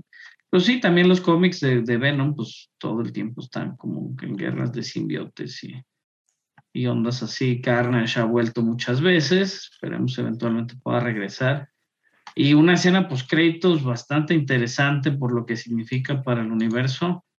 Más no puede salvar una película con una escena post créditos, es decir, pues ya, sí, no, este, y, y, además, o sea, creo que, o sea, es, creo que agarraron de, lo que menos me gustó de la primera película, que al parecer a mucha gente le gustó, que es ese humor y plática entre Venom y Tom Hardy. Este, y están ahí O sea, son con los primeros 20 minutos, ahí casi hablando nomás él y él, él y Venom, y yo sí a los 20 minutos se vuelve con Chava así, güey, no mames, está aburridísimo, qué pedo, va a pasar algo, güey. Este... Fíjate, la, la, guionista este, Kelly Marshall es la guionista de, de, la película de Venom, Let There Be Carnage, que se iba a llamar Venom este, Love Will Tear Us Apart, y no estoy mamando, es la verdad, por este bromance o este romance entre Venom y, y, y este, y, el personaje de Eddie Brock porque pues, realmente, a pesar de ser la misma persona, en teoría, pues el simbiote tiene su, ¿no? Es pensante a cierto punto, pero necesita un host para seguir viviendo. Sí, es que a, fin de cuentas es, o sea, Venom puede ser un parásito o un simbiote, depende cómo, cómo te conectes con él. Es, es, lo que le da cierta ventaja, obviamente, a los, a los, sobre los otros simbiotes, esa amalgama perfecta que tiene Eddie Brock con Venom, que los hace mucho más fuertes, ¿no? y a fin de cuentas, pues, no, no me gustaron muchas cosas. La, la producción de Avi Arad, güey, Avi Arad realmente tiene muchos años haciendo películas, este, pues, pateticonas, güey, y más dentro de la onda de los, de los superhéroes. Es súper fan, güey. O sea, la neta es súper fan. O sea, no, eso no se le discute a Avi Arad. Es un cuate que, que hizo, ¿no? Por ahí las películas clásicas, ¿no? De Daredevil, X-Men, X-Men, o sea, Blade. Él es productor en todas esas, de Punisher, Spider-Man 2, Blade Trinity, Electra, Los Cuatro Fantásticos, X-Men The Last Stand, Ghost Rider, Spider-Man 3. O sea, tiene todas las películas de, de Sony, algunas como X-Men eh, Origins Wolverine, obviamente, de Incredible Hulk, que nos gustan mucho. Produció el primer Iron Man este, Spider-Man Homecoming, Venom, Spider-Man Far From Home, Morbius, o sea, es un cuate que está metido en todo, pero creo que pues nada más mete la lana, güey, porque realmente digo, nunca, no siento que haya aportado mucho. Amy Pascal, que sigue ahí en, pues como productora eh, dentro de, de, Sony, este, a pesar de que, digo, fue la presidenta de Sony muchos años, y a pesar de que ya está en Universal, pues sigue como productora en este asunto, pero pues sí se ve que Sony no tiene cabeza para este, para este universo, ¿no? De, del, del Venomverse. Este, Kelly Marcel, güey, o sea, te digo que ella escribió el, guion de Cruella, el guion del, de Venom, el guion de Fifty Shades of Grey, güey. Entonces dices, ¿qué pedo, no? O sea, se me hace como, como raro. Sí. ¿Qué calificación le pondrías, Warby? ¿Cuánto le puse el anterior de Venom? Güey, esta está muy por debajo. Creo que, mi, creo que era un tabulador para mí Venom con un 8.5, creo, por ahí. Venom le pusiste 8. Ah, entonces esta tiene 6, sin pedos. Ok, entonces esta tiene 6. Este, Chava, hablando con Chava, Chava le puso un 4. Yo le puse, yo le puse un, un generoso 5 muy rudo. El Machas la fue a ver y también dijo que qué pedo, que mal estaba. Sí. Por ahí poco a poco se, ahí no le encontramos. Machas en nuestros corazones. de nuevo, este, pero sí, la verdad es que digo, estamos de acuerdo. No digo, Pepe, no sé si vayas a tener oportunidad de verla. A mí me invitaron a verla otra vez mañana y dije que no tenía tiempo. Posiblemente sí tengo tiempo. La verdad. la vería otra vez. Hora y media, digo, hora y media, pero no mames. mejor ve James Bond. Sí. No, sí, definitivo, definitivo. Voy a ver por 12 dólares. Por 12, dólares, por 12 dólares ya saldrá en streaming el eventualmente. Por 12 dólares, güey, ahorita por WhatsApp, güey, te mando la escena post créditos, güey. Neta. Esa ahórratelos. Ya más ahórratelos. ahórratelos. Sí, y, y, era dudoso. O sea, realmente es una escena tan bizarra, güey, la escena post créditos, que se sienta tan fuera de lugar porque no tiene explicación alguna y simplemente sucede, güey, que, que pues dices, ¿qué pedo? ¿No? O sea, ¿qué pasó? ¿qué está pasando? Sí. Ahora sí que, que, fue, fue el cafecito nada más así, después de haber tenido una comida muy, muy mala, ¿no? Eh, pues sí, exactamente, así como dices, bueno, pero estaba bueno el aderezo. este, sí, la verdad, la verdad es muy, muy decepcionante. Bueno, qué lástima, porque creo que Personaje Y- muy y querido. se- ajá, es, es eso. O sea, es un personaje muy querido, güey. No lo dejan de entender, cabrón. No. Venom es, es Spider-Man que hace todas las cosas que Spider-Man no puede hacer, güey. O sea, eh, es. Y, y siguen, o sea. Es, es algo de lo, de lo que realmente son y, y digo, no por tirarle a DC, pero también DC le vamos a tirar, que no entienden, güey, lo que tienen en las manos a veces. ¿Sí? Pues a ver qué pasa, a ver qué pasa con ese Spider-Verse que, que se ve que va, va, en va adelante. ¿No? Pero Venom, digo, también lo tuvimos, la pudimos ver. Yo pude ver eh, los, los Locos Adams en su segunda parte. Este, a mis hijos les gustó mucho, se les hizo muy entretenida y es una película cortita, igual que Venom dura hora y media, que por cierto también les encantó Venom a mis hijos y a mi mujer, güey, le encantó Venom. Y mi mujer no le gusta a Tom Hardy físicamente, güey, o, o por lo menos eso se me dice para no hacerme sentir dice. mal, güey. Exactamente. Entonces, este, pero es eso, güey, o sea, igual no somos, creo que el- no sería, y no es la idea, y lo, estuve, lo estuvimos platicando, o sea, nunca vas a la película con una predisposición, güey, porque en general nunca disfrutarías el cine si todo el tiempo estás analizando las películas. Entonces, por lo general vas, te sientas y apagas, no, la cabeza y dices, me voy a entretener. Pero si ya, güey, en una película de hora y media de repente cabeceas poquito, dices, güey, algo está pasando, ¿no? Y la estás viendo en el cine, güey. No, digo, como una buena señal, James Bond tomó las alas interesantes, güey, todas las macro, etcétera, las tiene James Bond, no las tuvo Venom, entonces lo tuve que ver en una sala normal. Este, que obviamente, pues digo, no es que no ayude o no, pero pues a veces en la IMAX todo está más bonito y la perdonas más sus errores, güey. Pero sí siento que le faltó, le faltó a Venom y, y, los Locos Adams, en, en otro caso, nos tocó verlo en español, agradable en español, también este, nos, me tocó verla con mis hijos también al cine, la 1 hace un par de años. Se supone que esta película va a salir directamente en, en Amazon, pero está en Amazon como preventa, ¿verdad? Que diré como... Como, Sí, renta, como un early access, el que tiene también Disney Plus. Sí, de pagas, pagas este, una renta alta, porque pues sí son 20 dólares. Y pues, fíjate, fíjate que, que es eso, o sea, nosotros tuvimos, tuvimos también la, la facilidad de ver la primera y es esto, o sea, pues es eso, o sea, es una película, este, pues no desechable, como dicen muchos de los reviews de Rotten Tomatoes, pobrecitos, güey, los críticos, no sé si no los abrazaron cuando era chiquito. Pero pues tienen que entender también que es una película de niños, ¿no? La película del 2019, 48% en Rotten Tomatoes. Esta, la película de, de los locos Adams, este, número 2, en Rotten Tomatoes tiene o tenía hasta hace unos días, ahorita lo tengo que volver a checar, pero tiene 20%. Pepe. 20%. 20%. güey, Sí, güey. Venom tiene 59% de Rotten Tomatoes, como decimos, no lo tomamos como una base, pero 24% los locos Adams 2, que a mí me gusta mucho el estilo de arte basado en el arte original del cómic que imprimían en los periódicos de aquellos de los años 50, güey. Y pues su cast de voz, güey, si la vieras en inglés, es maravilloso, este, con, con Charlize Ajá. Theron, como decíamos, Chloe Grace Moretz. Oscar Isaac, este, ¿no? O sea, la verdad, pero, pero pues, güey, o sea, mucha gente no le gustó, obviamente más de la crítica. La audiencia, 69%, que digo, nunca, nunca coinciden. Cuando coinciden, sabes, creo que cuando coincide es una señal de que puede ser una buena película. Con 84% No Time to Die, ahí creo que se dejaron llevar por su corazón. ¿Cuánto le pones a No Time to Die, Carlos? Eso no lo No habíamos Time to platicado. Die, eso no lo hemos platicado, ciertamente. güey.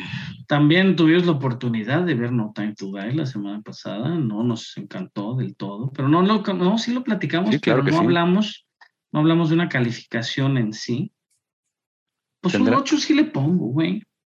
La verdad, yo la, la disfruté muchísimo, güey. O sea, a pesar de que al final medio mi, mi, mi yo quejumbroso salió, pero la neta sí la disfruté muchísimo. Igual no es porque yo te estaba hostigando y estaba molesto realmente por el, porque después salió, y eso lo vimos en la semana, de eso sí no hablamos, y el director Kari Joy, Kari Yoji Fukinawa, güey, habló, este, eh, habló al respecto de Fukunawa, perdóname, habló al respecto de que realmente el tercer acto, güey, no lo tenían escrito, estuvo trabajando en, en, el, en escribir el tercer acto mientras estaban filmando la película y realmente él siente, así como yo lo sentí, que el tercer acto estaba muy este, apresurado, pero bueno, también fue parte de la presión que se le vino a Kari Yoji por Sí. todo este pedo de la pandemia, etcétera, etcétera. Digo, en teoría iba a salir y traía la presión de hacerla. No, fue antes de la pandemia.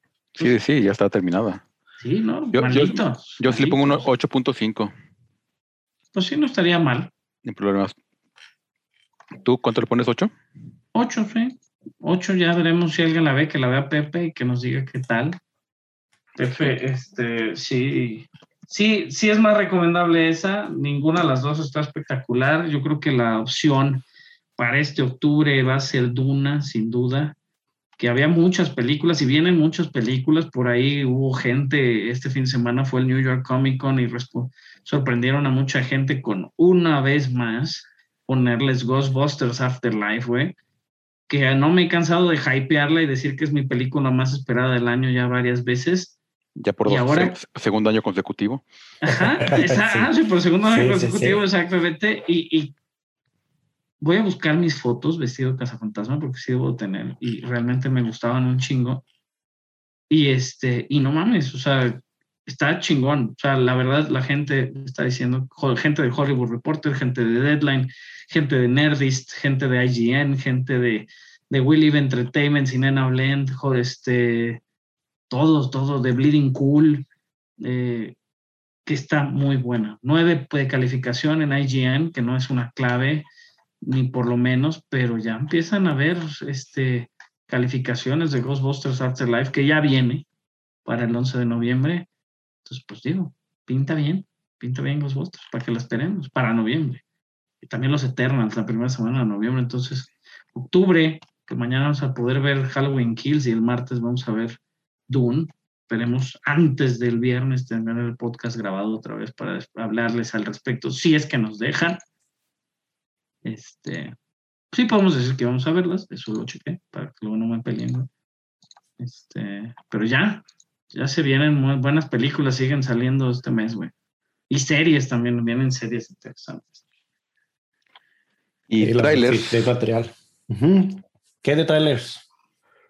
Ah, de- Resident Evil. De trailers, ajá, el Resident Evil Welcome to Raccoon City. Esta De Película de basada- Umbrella. está sí basada en el videojuego, güey, porque pues hacen puros pendejadas y ah, pues Resident Evil, ¿no? Pues mira, Pues, vamos a hacer que el, que el protagonista sea un hombre gordo. O sea, dices, güey, o sea, ya juégala bien, ¿no? Valía la pena, güey, que la jugaran bien. La verdad, tiene buenos personajes los videojuegos, se desarrollan bien los videojuegos. Y ya estaba, prácticamente no es que tengas que seguir al pie de la letra todo, pero también, güey. Este, Resident Evil, Welcome to Raccoon City, véanlo por ahí, también salen, hay un pequeño sneak peek que también salen los perros zombie, güey, que son muy claves en, en, en las primeras entregas del videojuego. Este, Pinches sustotes que metían los cabrones. güey. Sí, Eh. sí, sí, la verdad. No, y, y- y digo, obviamente, a como se ve, no tiene nada que ver con la de Mila Djokovic. Entonces, digo, podemos apostar que ya desde ahí es una victoria, güey. Este, también otro tráiler, Tic Tic Boom, de Andrew Garfield con el director Lin Manuel Miranda, basada en el escritor de Rent, este, eh, pues, este espectáculo de Broadway interesantísimo, güey, que realmente ahí te va, te, no, te va a explicar todo lo que sufrió el pobre hombre, güey, para escribir Rent tantos años que le tomó. Este, y, y Andrew Garfield, que es un super actor, güey, que también canta, va a cantar. Pueden ver también el tráiler de Acapulco, la serie que mencionábamos de Eugenio Derbez, que es una serie también con una cierta vibra, vibra positiva, esperamos esté, esté chida, está ahí en Apple Plus. Vamos a ver qué más hubo. Creo que hubo el announcement también del pequeño tráiler que se llama And Just Like That, esta pequeña miniserie que va a salir de, de Carrie, este, Miranda y Charlotte, güey, las tres que regresan a, a Sex and the City. ¿No? Entonces va a salir por ahí en diciembre de 2021 la, la serie de Sex and the City. Este, y hay muchas, digo, no tantas. Esta, esa, está el trailer, Carlos, de la serie de Paramount que se llama Star Trek Prodigy, que es el que te comentaba, que es de una, una animación. Digo, yo no soy súper fan, güey. Ciertamente me acuerdo que lo habían anunciado, pero con el festival Sí, claro. se, se me perdió. Para verla así está, a ver qué tal está. Digo, como Porque ta- series también, También salió el tráiler, por ejemplo, de la de la nueva Discovery, el tráiler de la temporada que es ya la 4. ujú, Creo que sí, temporada 4 sí, ya. sí. Digo, si tú no sabes, creo que es más difícil que yo sepa. bueno. Este, este, el tráiler ese me tocó, me tocó verlo, iba a salir a principios de año esta serie de The After Party, Christopher Miller, el, direct, el escritor y, y de los este, con directores de Spider-Verse este, y de 21 Jump Street, Lluvia de Hamburguesas, que es una joya, güey. Los Mitchells y las máquinas, güey, las películas de Lego que tienen este excelente humor, pues están desarrollando esta serie para Apple Plus, para que va a salir en enero del próximo año, que se llama The After Party, con un cast bastante interesante, güey. The After Party va a tener a este, Tiffany Haddish, Sam eh, Richardson, que es este, este, este actor afroamericano, güey, que, que sale ahora en Ted Lasso también. Este, en uno de los episodios finales es el millonario nigeriano. Este, bueno, creo que no es nigeriano, pero es de por ahí. Este, Sam, eh, Zoe Chao, este, Ben Schwartz, que Ben Schwartz es de Parks and Recreation y es voces de varias caricaturas. Este, Ike Barinholtz y Liana Geyser, Dave Franco, el hermano de James Franco, desaparecido ya del espectáculo, y John Early, este, de los de 30 Rock. Pues Christopher Miller creó esta serie, dice que tiene muchos años creándola, es una pa. Christopher Miller es una de las dos partes, obviamente, porque también Phil Lord es uno de los escritores y creadores de las otras películas que mencioné. Producida también por Phil Lord y Christopher Miller, pero aquí está dirigida, escrita y creada por Christopher Miller. Es un, un murder mystery, es un quién lo hizo. Este, y, está interesante, cabrón. Es sobre, en el 2013, güey, Christopher Miller, este, es, crearon una comedia, estuvieron escribiendo una comedia eh, sobre una reunión de, de la prepa, ¿se cuenta? Este, y que algo pasa mal, ¿no? En, esta reunión de la prepa. Entonces son esta serie de, de, este, de ocho episodios, güey, está basada en eso, en una noche que algo pasa malo, güey, y tienen que encontrar al culpable de este, pues, pues un asesinato, lo pueden ver por ahí en el trailer. Está padre, se ve padre, la verdad. Mm, Sí, se ve muy bueno el trailer. Este, Este- Los Animaniacs, el teaser de la segunda temporada, estuvo en Hulu y ahora van, nos la van a traer o nosotros la tenemos en HBO Max. Este, muy Muy divertidos. buenos, la verdad Muy es divertidos, muy están, divertidos. están divertidos los. Pinky Cerebro, como siempre, es para mí de los mejores que entrega ahí. Y ahí por, por si, si, si pueden ver otra vez la, la temporada 1, el de, el de Million Nerfs de Pinky Cerebro es creo que de los últimos episodios ese es el que más me dio risa. Está, está, está muy, este, muy entretenido, la verdad. Sí, sí, véanlo. Y aparte tiene sus voces originales, o por lo menos sabemos o creemos que son las mismas, porque se oyen iguales que cuando los oíamos hace, ¿no? 20 años. Porque Sí. eso pasó, hasta pasaron 20 años para los pinches animales. Entonces está cabrón, está cabrón, pero sí veanla, este, los Animaniacs. Por ahí he estado buscando más trailers y yo creo que sí se me está olvidando alguno. Posiblemente mañana salga el de Scream 5, entonces estaremos al pendiente. Este, pero sí, pasó tanto tiempo y estuvimos tan metidos en, en cosas del festival y de trabajos que la verdad se nos puede haber perdido ahí un trailer, pero véanlos. Y, Este, y hablando de estar perdidos toda la semana, ¿qué vieron esta semana que recomienden? Uy, vi muchísimas cosas. Que recomiendes. Yo de lo que puedo recomendar es vi lo de Many Saints of Newark. este, para quienes son fans o los que tampoco, aunque no han sido tan fans de Los Sopranos o simplemente no lo han visto. Este, la película, la verdad, está muy buena. Tiene ahí sus, sus detalles.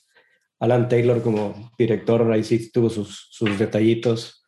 Este, es, Alan Taylor es, es, uno de los que entrega algunos episodios de Game of Thrones y, y este y siento que sí, sí tuvo sus detallitos de dirección, pero la verdad la entrega de, de, actoral, o sea, Alessandro Nivola como Dicky Montisanti es muy, muy bueno. Eh, Ray Liotta también este, hace un doble personaje ahí muy, muy bueno. Eh, creo que, que, sí vale la pena. Digo, allá creo que iba a salir nada más en cines o también va a estar en HBO. No sé si la van a abrir allá con ustedes en HBO. Eventualmente, yo creo unos 40 días, güey. Ya. Ahorita no está, según yo no está disponible ahorita en HBO Max aquí en México. Sí. Este, habría que checarla. Yo sí la busqué, pues había que haber salido hace un par de o iba a salir esta semana. Este, pero la verdad digo, he estado viendo un chingo de cosas, entonces estaba muy, muy distraído y, y no, el HBO no es, o sea, digo, lo, lo he estado visitando, pero por otras razones. Sí, no, la verdad sí, sí se la recomiendo. Sí es, eh, me gustó. Pero solo si has visto Los Sopranos, ¿no? No, no, la verdad es de que sí, todavía puede tener una... Eh, lo que pasa es que ahorita sí tengo el bias de que como vi Los Sopranos, sé dónde están, dónde están los ligues de los personajes que están ahí, o sea, jóvenes, y luego pues obviamente pongo mi imagen de, de los, de, de quién es Junior Soprano, quién, o sea, quién es Tony Soprano, etcétera, etcétera. Pero aunque no sepan tanto de Los Sopranos, de todas maneras es una película que se puede, se puede parar por sí sola. Y este, ahí tiene, ya que ustedes la vean, pero creo que tiene como, dejaron ahí un, hueco para una, una secuela antes de Los Sopranos, puede ser. Y este, pues digo, la verdad es de que ese mundo, a quienes les ha gustado esto de la mafia italiana en, Estados Unidos y todo, todos los, los, los, pues, los, detalles de crimen y muerte, entonces, pues la verdad está, está muy buena. es esa, este, esa y bueno, y, y, Foundation, ¿no? La sigo viendo y la verdad, qué bien está hecha Foundation para Apple TV. Tendremos muy pocas cosas que Apple TV está dando ahí, pero la verdad es que está, está entregando un mundo, digo, no sé, Barson, si la pudiste ver, pero, pero el mundo de fantasía que estamos, que, que, nos están dando desde, desde Apple TV Plus, se ve que le están metiendo bastante presupuesto y, y lo, están, lo están sabiendo este, invertir, no solo gastarlo. y, yo te iba a preguntar, ¿crees que la, la puedo ver antes de ver Los Sopranos? Yo que no he visto Los Sopranos. Sí, sí lo puedes ver antes. Sí, sí, sí. Se, para por sí sola. Voy a hacer experimento. ah, bueno, tú, tú pues, puedes experimentar. ¿Por, qué no?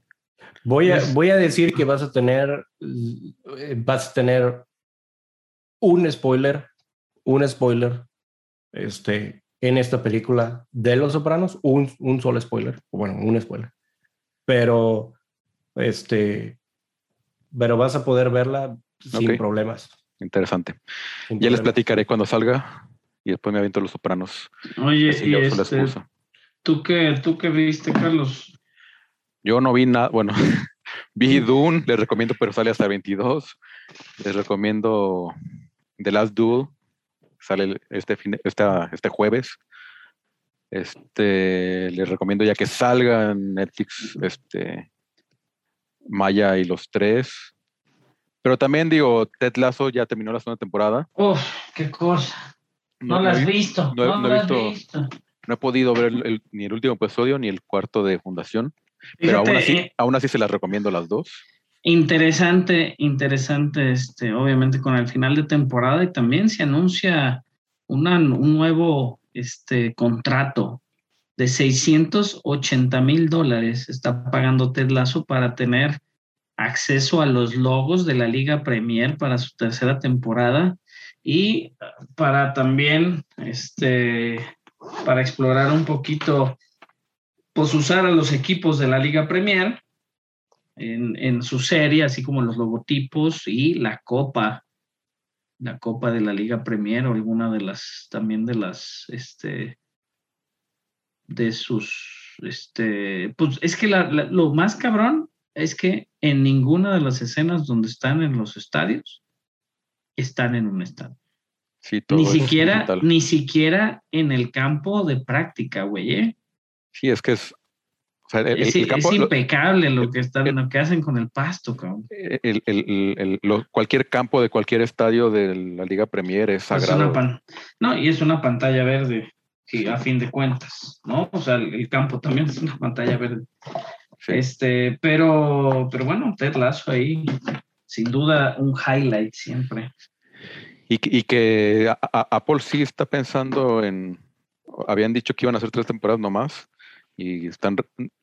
Están re- renego- están renegociando ahorita. ¿Están reculando? No, es- están renegociando para el, ahorita para la tercera temporada, salarios y eso, pero ya están pensando en, en continuarle, güey. Y seguramente, y seguramente su DX ahora con como les fue en los semis y eso, a lo mejor también están No, no, dicen que, que- que es una lana lo que está pidiendo. La- Ya se había hablado un poquito, pero bueno, Ted Lasso la recomendamos, muy recomendada siempre. Sí. Y más ahora que Cristo Fernández es nuestro. Siempre Amigo, recomendada, amigo. nunca inre- inrecomendada. Y de Sí. mi parte, sí, si se fijan ahí, dejé de recomendar Evil. Este, hoy fue final de temporada. Ay, me está perdiendo, güey. me está perdiendo gacho, pero gacho. güey. Siento que, que son de esas, de esas series donde empiezan a, a revolver demasiados temas y no tienen Como, un como solo What enfoque. If. que no hablamos de What If, eh, muchachos, por cierto. Hablamos, Bueno. ¿No hablamos de, de- Ah. del cierre Ah. de Watcher? No, Ah, vamos, no, vamos a hablar la no- no próxima hemos grabado. semana, al final de temporada, porque Mm. no sé, Carlos no, no alcanzó a ver. Ah, no, Ok. sí lo viste y hasta lloraste. Me sacó, me sacó una lagrimita de decir. Eh, No, está no me- bueno, al final de no- What If lo podemos No me lo esperaba.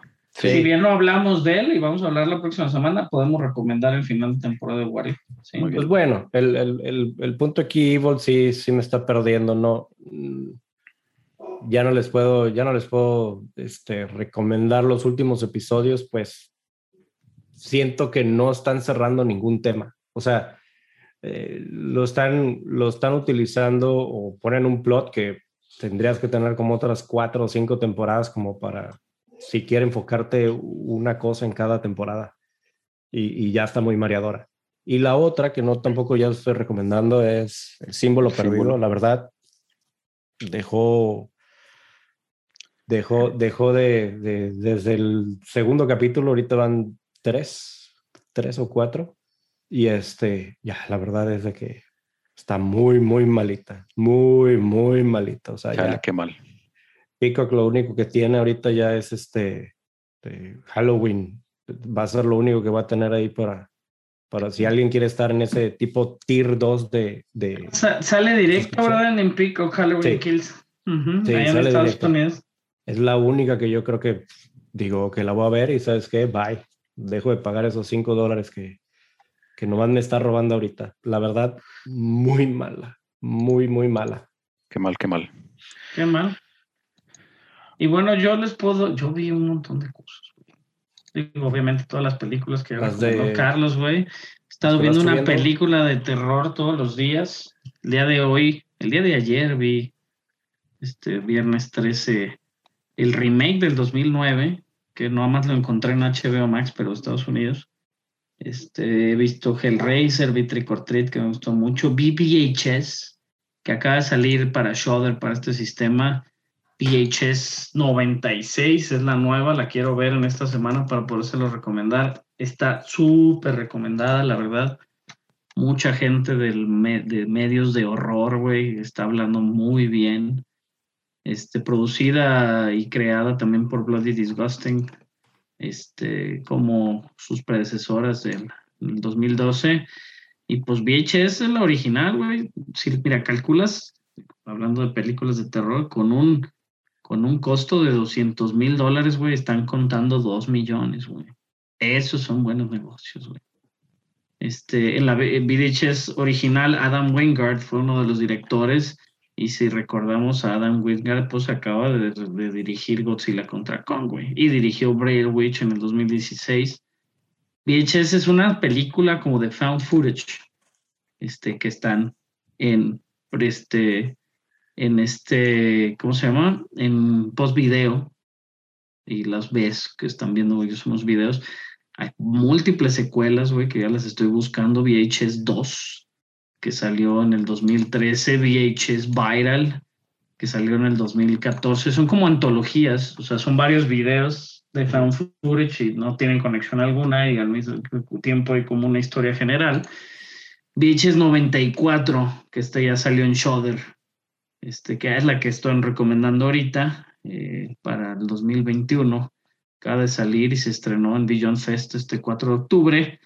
El Beyond Fest estrenó hoy el primer capítulo de Chucky, la nueva serie, que también esta semana regresa Chucky, Michael Myers, a la televisión y al cine. Entonces ha sido una buena semana para el horror. Eh, por ahí también vi, vi una muy mala que, que, que hasta se me hizo hasta medio racista el, el- el título, güey. Que se llama, ¿cómo se llama? Black as Night. O sea, como oscuro como la noche, pero a fin de cuentas, este es de estas producciones de Blumhouse para Halloween.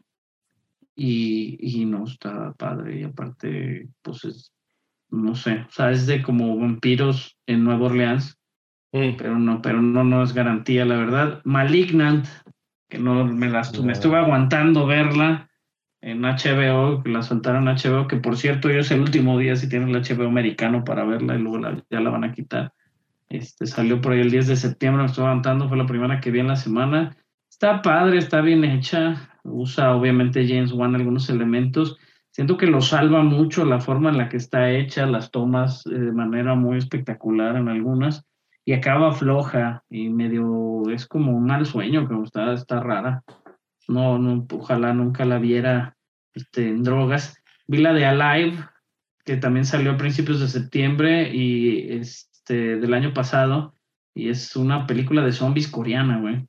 Y está muy interesante, es un güey que se queda en su departamento encerrado y conoce una chava en el edificio de departamento de enfrente, mientras está en un apocalipsis Ah, ya. zombie, güey.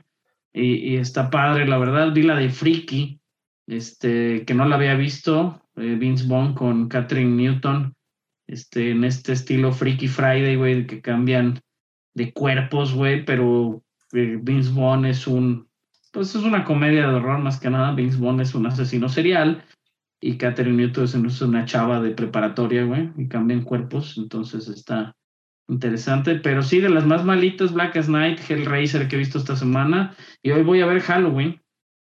Halloween. Halloween. Que ¿cómo para prepararte. Es que tiene unas timelines raro, ¿eh? Te digo, Halloween esta del 2018, ¿no? Eh, que tiene la conexión directa con Halloween Kills y es secuela directa a la película del 78, güey. Pero al mismo tiempo hay como un multiverso de Halloween, güey, porque el, el orden cronológico original este, existe, pues Halloween 1 en el 78, 2, el 81, Halloween 3, que es totalmente, y no la toman en cuenta Halloween 3, Season of the Witch, que porque no sale Michael Myers en toda la película, güey. Luego, Halloween 4, el regreso de Michael Myers. Halloween 5, la venganza de Michael Myers. Y Halloween 6, o Halloween The Curse of Michael Myers. Este, pero está rara, güey. Luego existe una continuidad, güey, que puedes ver Halloween 1, Halloween 2 y luego Halloween H20. Estas, esta serie de ve- esta película que fue 20 años después, y que luego Halloween Resurrection, la secuela, que en H20 o en Resurrection sale Busta Rhymes, este, y, y, y luego ya ahí terminaría la continuidad. Obviamente Rob Zombie hizo dos muy buenas películas en el 2007 y el 2009 que las podemos recomendar, pero la continuidad que tenemos ahorita y tienen que ver es la película original de Halloween al 78, Halloween en mil, 2018, que es pues 40 años 40 años después. güey.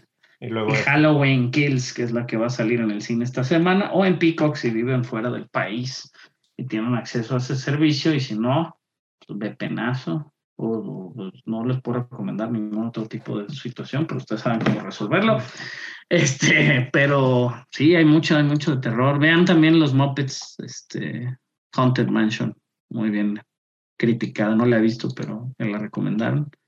Entonces, este, pero pues sí, mucho terror esta semana. Midnight Mass la estoy este, guardando, pero dicen que está espectacular de Mike Flanagan, director de Haunting of Hill House, que es la buena, y luego hizo Hunting of Bly Manor, que no es tan buena, y luego Midnight Mass, que ahorita la gente la está diciendo que está espectacular. La Pero ya, ¿Es una Ujú. miniserie? es una serie, sí. Vela Netflix, Netflix.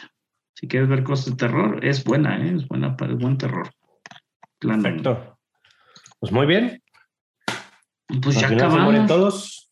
Una, triste, una triste noticia. Sí, bueno, no, no, que esa serie, la verdad, la serie de Oz, por nuestra edad y en el momento que salió y en el sistema HBO que salía, pues no es como una serie que viera mucho la gente.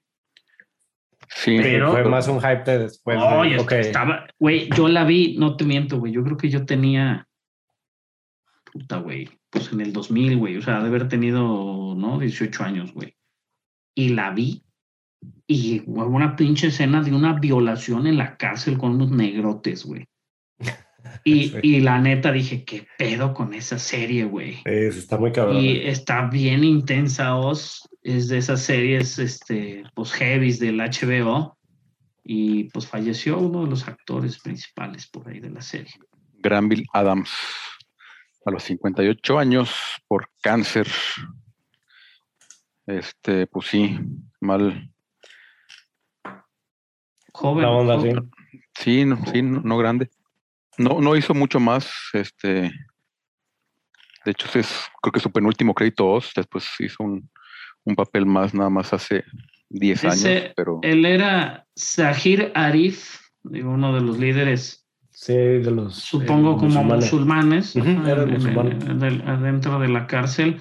Y fue personaje invitado en las primeras temporadas y después recurrente para las últimas, de los muy heavies ahí en la serie. Y, y pues una, una, una tristeza cuando se van tan, también jóvenes. Y digo, si ya nunca se dedicó a ser actor, pues es lo único que, que, que hubo esta semana que se nos fue.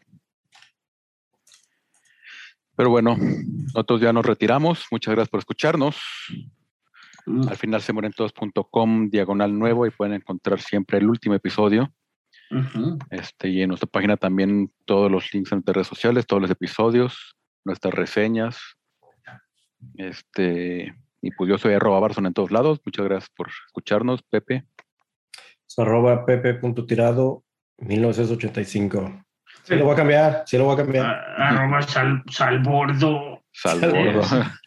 Este, no, arroba Saludos, Wargen chao. 01. Este, y pues escríbanos en las redes, no sean gachos. Si llegan hasta el final y escucharnos a este punto, escríbanos, Sí, coméntenos propuestas. algo, coméntenos algo, díganos qué nos falta, qué no nos falta.